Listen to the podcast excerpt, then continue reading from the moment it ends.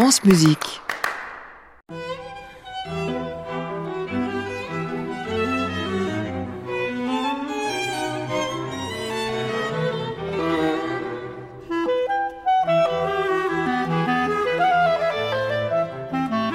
Carrefour des Amériques. Une coproduction des médias francophones publics. «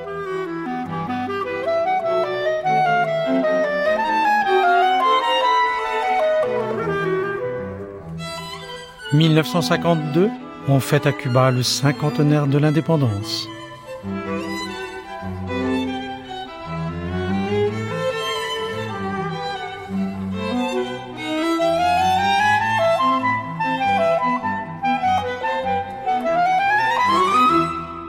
Dans nos tropiques cubains, nous n'avons pas encore accueilli la Colombie, eh bien, c'est chose faite en mai 1952.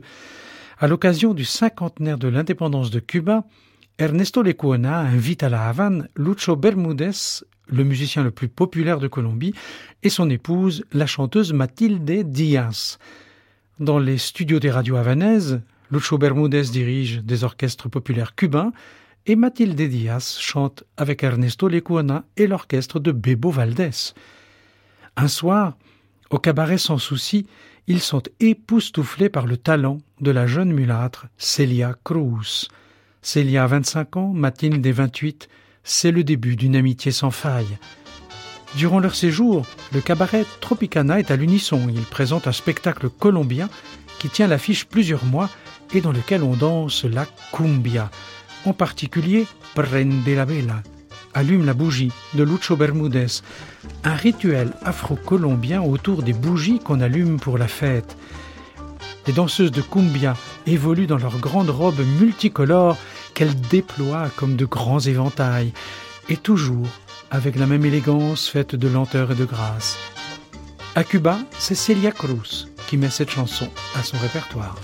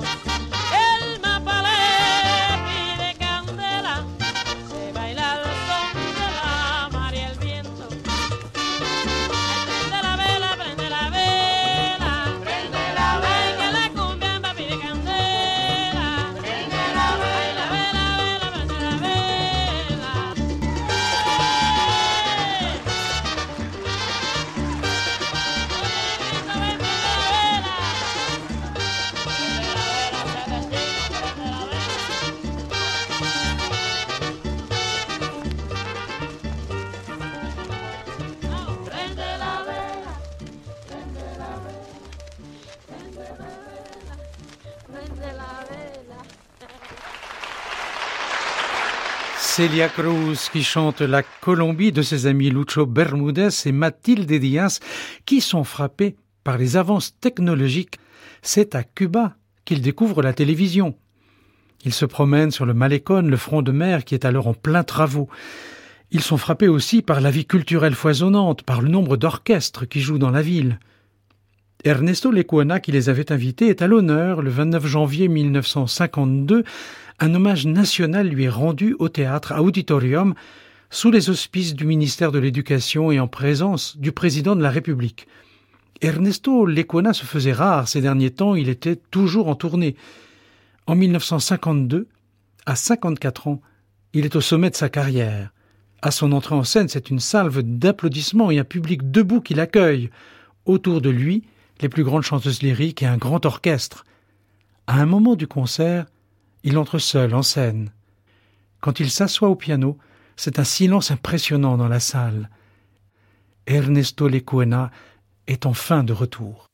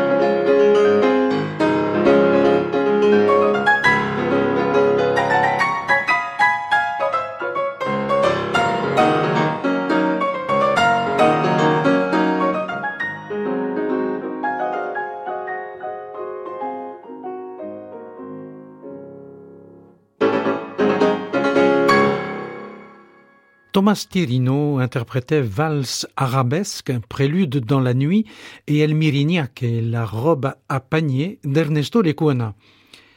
Nos amis colombiens ont décidé de rester un moment à Cuba, totalement fascinés par ce pays tellement en avance sur les autres pays d'Amérique latine. Ils ne reviennent pas du nombre de radios à travers tout le pays. C'est l'année où débutent les émissions les plus populaires des années 50, notamment à la CMQ, des émissions qui sont restées légendaires. El Casino de la Alegría, le casino de la joie, et El Jueves de Partagas, les jeudis des cigares Partagas. Un des chanteurs de charme favoris des Cubains, c'est le portoricain Bobby Capo, dont la voix de ténor est parfaite pour chanter les longueurs des boléros. Bobby Capo débute au mois de mai à la télévision, c'est MQ. Il interprète la chanson portoricaine Espérame en el cielo. Attends-moi au ciel, mon amour, si jamais tu pars avant moi. Une mélodie qui fait verser bien des larmes dans toute l'Amérique latine et même en Espagne.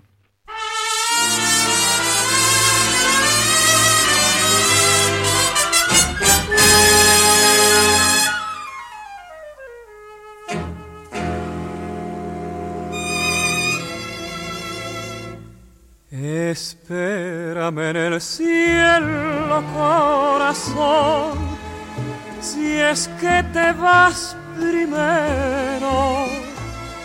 Espérame que pronto yo me iré allí donde tú estés.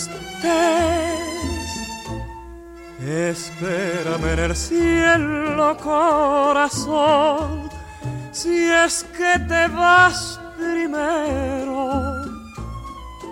Espérame en el cielo, corazón, para empezar de nuevo.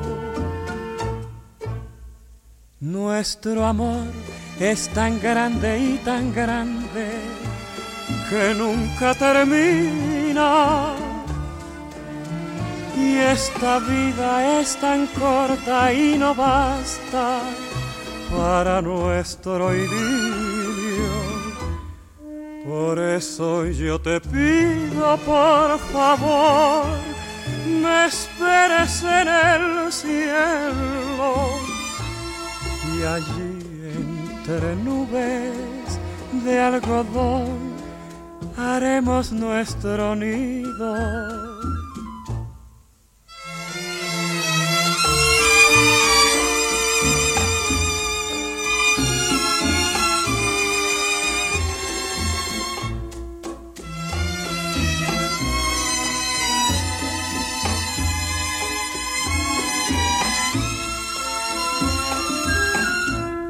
Espérame en el cielo, corazón, si es que te vas primero. Espérame en el cielo, corazón, para empezar de nuevo. Nuestro amor es tan grande y tan grande que nunca termina esta vida es tan corta y no basta para nuestro idilio. Por eso yo te pido, por favor, me esperes en el cielo. Y allí entre nubes de algodón haremos nuestro nido.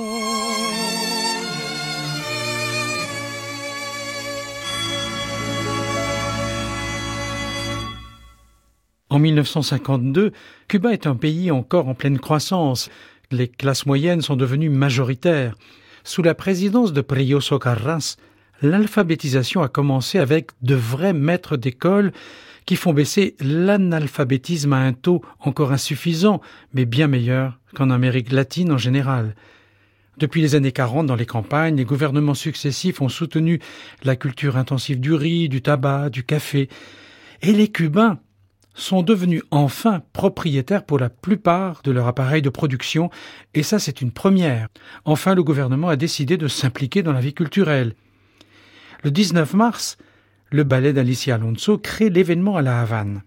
Alicia Alonso a invité les deux solistes du ballet des Champs-Élysées à Paris, Jean Babilé et Nathalie Philippard, pour la création à Cuba du Jeune homme et la mort de Roland Petit et Jean Cocteau. À la fin du spectacle, les deux danseurs sont ovationnés par le public, très impressionnés surtout par la force musculaire de Jean Babilé, une force nécessaire, disait Roland Petit, pour danser ce ballet. Dans la fosse, le philharmonique avait joué la passacaille et fugue en do mineur BWV 582 de Jean-Sébastien Bach dans l'orchestration d'Ottolino Respighi, comme lors de la création à Paris.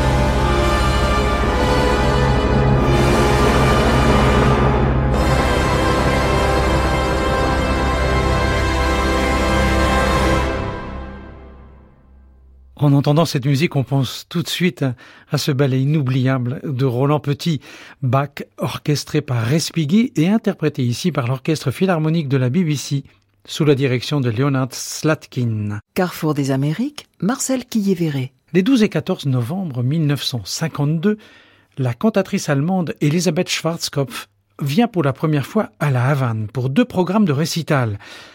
Elle commençait seulement à être célèbre à Cuba, mais le public est venu très nombreux. En janvier de cette même année, elle avait fait ses débuts dans le rôle de la maréchale du Chevalier à la Rose de Richard Strauss à la Scala de Milan sous la direction de Karajan. En novembre, elle venait de Mexico où son récital avait rempli la vaste salle du Palacio de Bellas Artes. À La Havane, elle a chanté Mozart, Schubert, Puccini et toute une série de leaders de Hugo Wolf que le public connaissait très peu. Même si le baryton mexicain Friedrich Ginrod et la cantatrice cubaine Lydia de Rivera avaient déjà chanté du Hugo dans les années 40. Schwarzkopf avait aussi interprété, et c'était rare, des mélodies françaises, de Ravel, de Forêt et de Reynaldo Hahn, que le public cubain aimait beaucoup. Schwarzkopf chante ici Si mes vers avaient des ailes de Reynaldo Hahn avec Gerald Moore et Anne Sylvia de Schubert avec Geoffrey Parsons.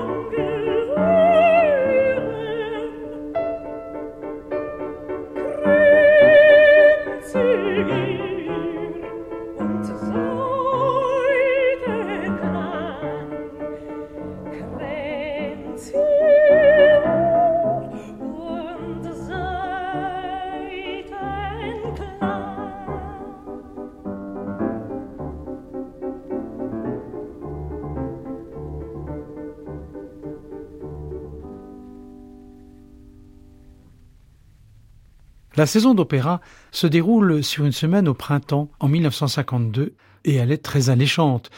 Elle débute le 3 juin par Les Noces de Figaro de Mozart avec Helen Fowle dans le rôle de la comtesse. Suivent le Trouvert avec une distribution digne du Metropolitan Opera de New York. Gertrude Ribla, Leonard Warren, Jean Madeira et la star des stars Mario del Monaco qui est accueilli au salut par un véritable délire dans la salle. Le 10 juin, Cavalleria Rusticana et Payas de Leon Cavallo terminent cette mini-saison en beauté.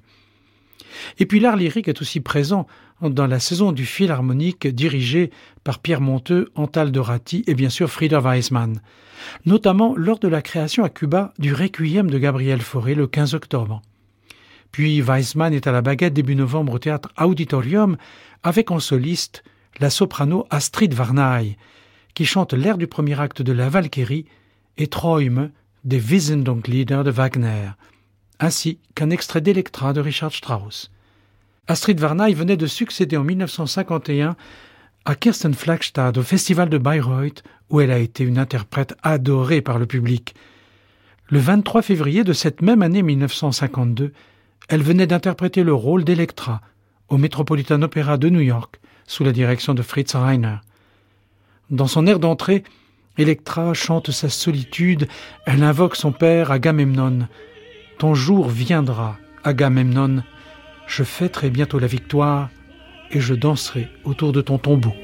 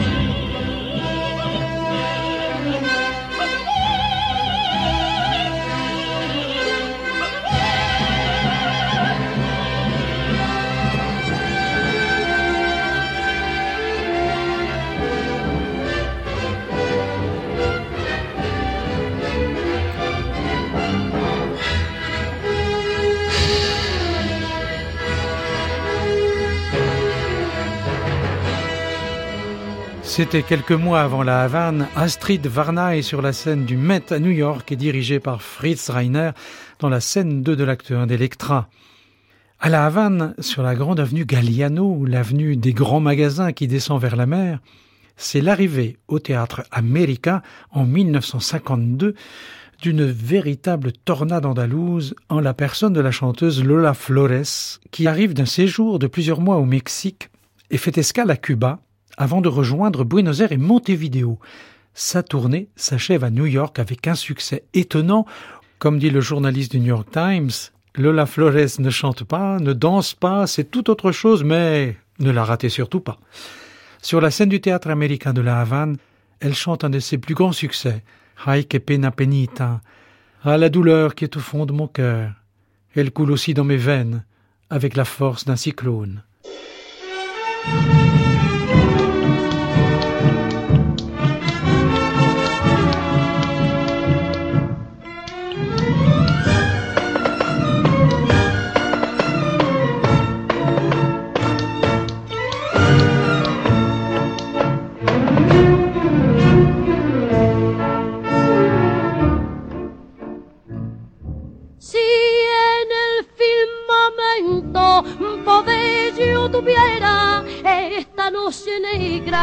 Lo mismo que un pozo con un cuchillito de luna lunera cortarán los hierros de tu calabozo. Si yo fuera reina de la luz del día, del viento y del mar,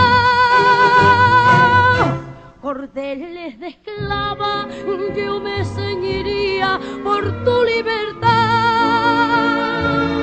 Ay, pena, penita, pena, pena, pena de mi corazón, que me corre por la pena, pena, con la fuerza de un ciclón. Es lo mismo que un nublado de tiniebla y pedena, es un potro desbocado que no sabe dónde va. Es un desierto de arena, peina, es mi gloria no pena, ay pena, ay pena, ay pena,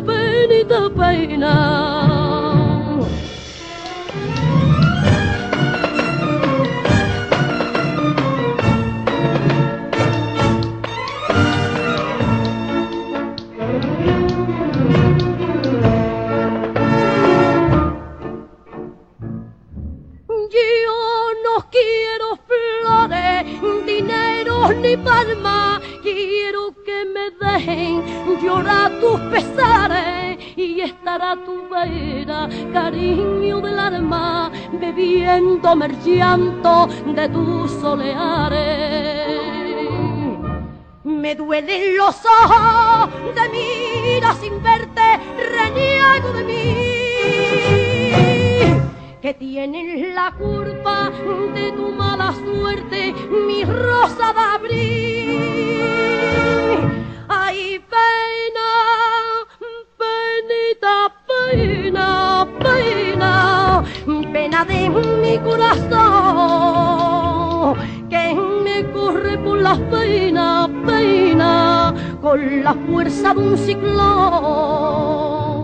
Es lo mismo un nublado de tiniebla y pedena, es un potro desbocado que no sabe dónde va. Es un desierto de arena, pena, es mi gloria no pena, ay pena, ay pena, ay pena, penita pena.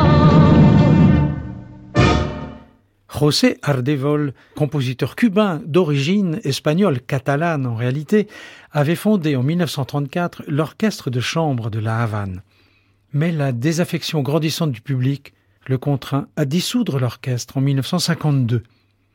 Il attend alors beaucoup de la création de sa symphonie cette année-là par l'orchestre philharmonique. Hélas, le public indifférent applaudit à peine. Son élève, le compositeur Harold Gramaches lui propose alors de devenir critique musical dans la société Nuestro Tiempo, notre temps qu'il vient de fonder. Nuestro Tiempo va jouer un rôle déterminant dans la culture cubaine des années 50. en accueillant des dramaturges, des poètes, des musiciens, mais surtout des cinéastes, qui vont faire découvrir aux Cubains nombre de films européens et américains en dehors des circuits commerciaux habituels. En 1952, Nuestro Tiempo affiche ouvertement ses sympathies communistes, ce qui à l'époque était tout à fait accepté, d'autant plus que le parti soutenait alors Batista au pouvoir.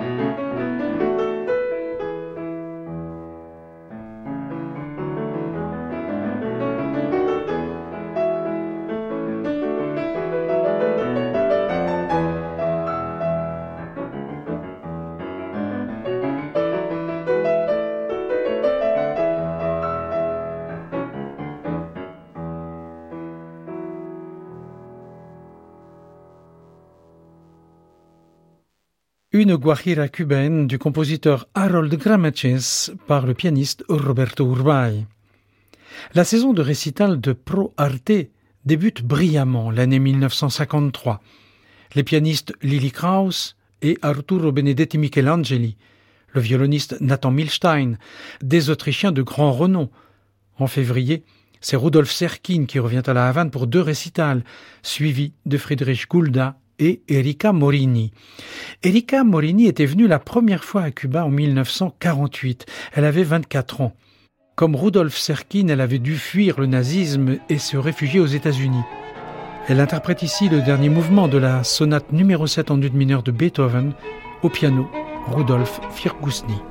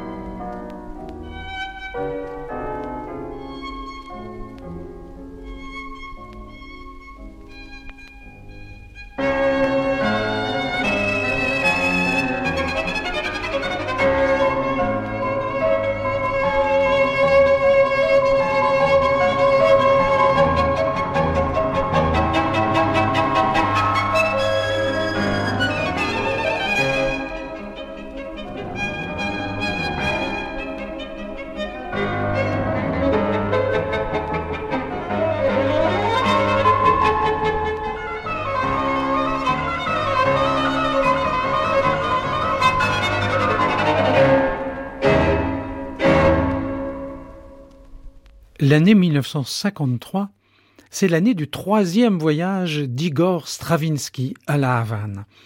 Il débarque dans le doux printemps havanais et les 5 et 6 avril, il dirige ses propres œuvres avec l'orchestre philharmonique. L'oiseau de feu, Pulcinella, Petrushka, Circus Polka et les quatre impressions norvégiennes. Cette fois, c'est décidé, il va passer plus de temps à la Havane. Il retrouve avec plaisir le chef d'orchestre et compositeur Félix Guerrero, grand ami d'Ernesto Lecuona, qui l'invite à nouveau chez lui dans le quartier du Vedado. À peine arrivé, Stravinsky dit à Félix qu'il aimerait beaucoup pouvoir copier de la musique des trois tambours qu'on appelle les tambours bata. C'est Bola de Nieve qui nous a aidés. Je l'ai toujours appelé mon ami noir parce qu'on s'aimait beaucoup et que nous avons été ensemble à Paris. Il était de Guanabacoa et à Guanabacoa, il y avait beaucoup d'ensembles qui jouaient de la musique noire. Alors un soir, nous sommes allés là-bas. Stravinsky s'assoit, sort son carnet de notes, il commence à griffonner. Il était 9 heures. 9h10. 9h20. What happened? Qu'est-ce qui se passe? Tout va bien? Et il me dit, et dire qu'on m'appelle en Europe le roi du rythme. Quelle merveille! Alors quand le rythme commence à devenir polyrythmique, même nous, on n'arrive pas à copier cela. Et nous sommes nés au milieu de tout cela. Tout près d'ici, à un kilomètre environ, il y a un quartier appelé Povolote, qui est un quartier de Noirs. Et là, il se met à jouer avec les jeunes noirs. Stravinsky avait ramené un disque du Kenya, de Nairobi. On l'avait amené à la campagne, dans des tribus dont les rythmes étaient toujours les mêmes. Mais ce qu'il avait entendu ici avec les tambours bata, ça n'avait pas de prix.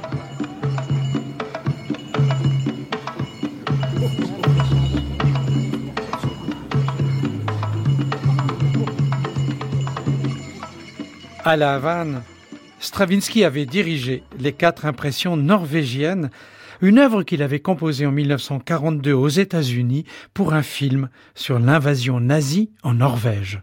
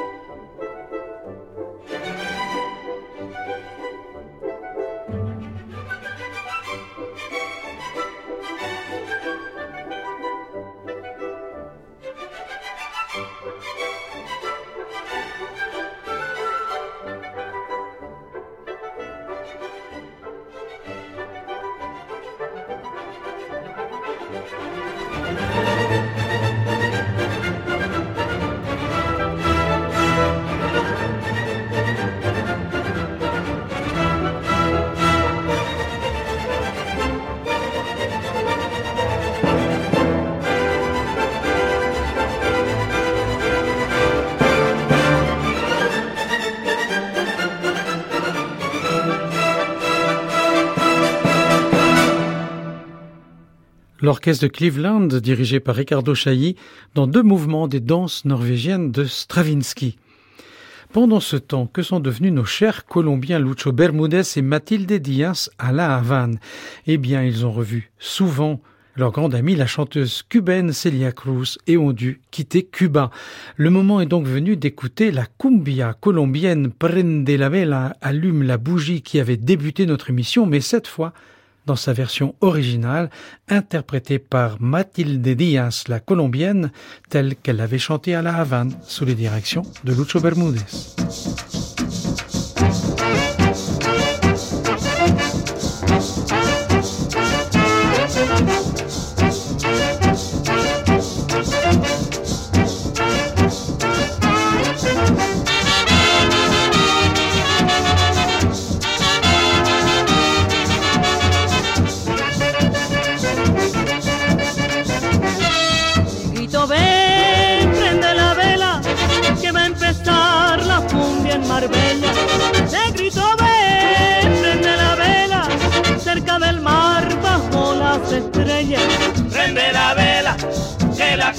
Cumbiamba pide candela, prende la vela.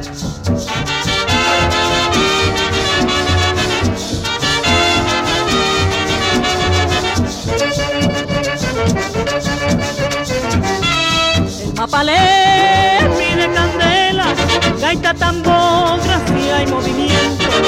El mapalé pide candela, se baila el son de la mar y el viento. Prende la vela, la cumbiamba pide candela, prende la vela.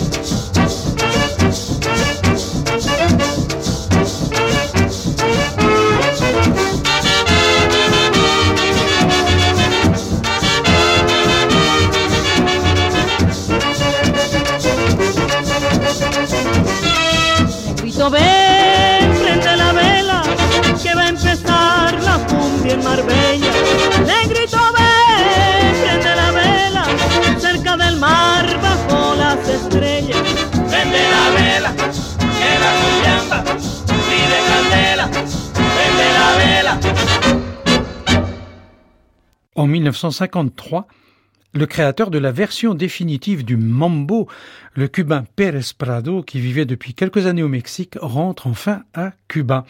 Ces mambos ont tellement de succès que Pérez Prado fait même des émules à New York. Cette même année, le pianiste portoricain Joey Loco joue avec Machito. Il organise une tournée avec son orchestre dans les plus grandes villes des États-Unis, une tournée qu'il a appelée Mambo USA. Joey Loco était surtout un pianiste de jazz, et c'est donc avec un mambo très jazzy qu'on va se dire au revoir aujourd'hui.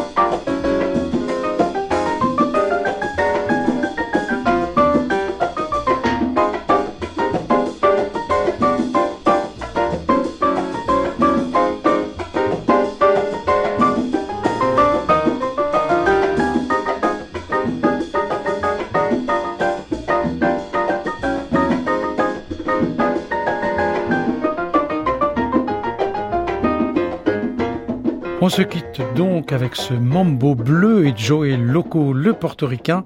On se donne rendez-vous bien sûr dans le prochain Carrefour des Amériques, une émission des médias francophones publics réalisée par Géraldine Prutner et Cédric Chatelus, une émission qu'on peut écouter et réécouter en podcast.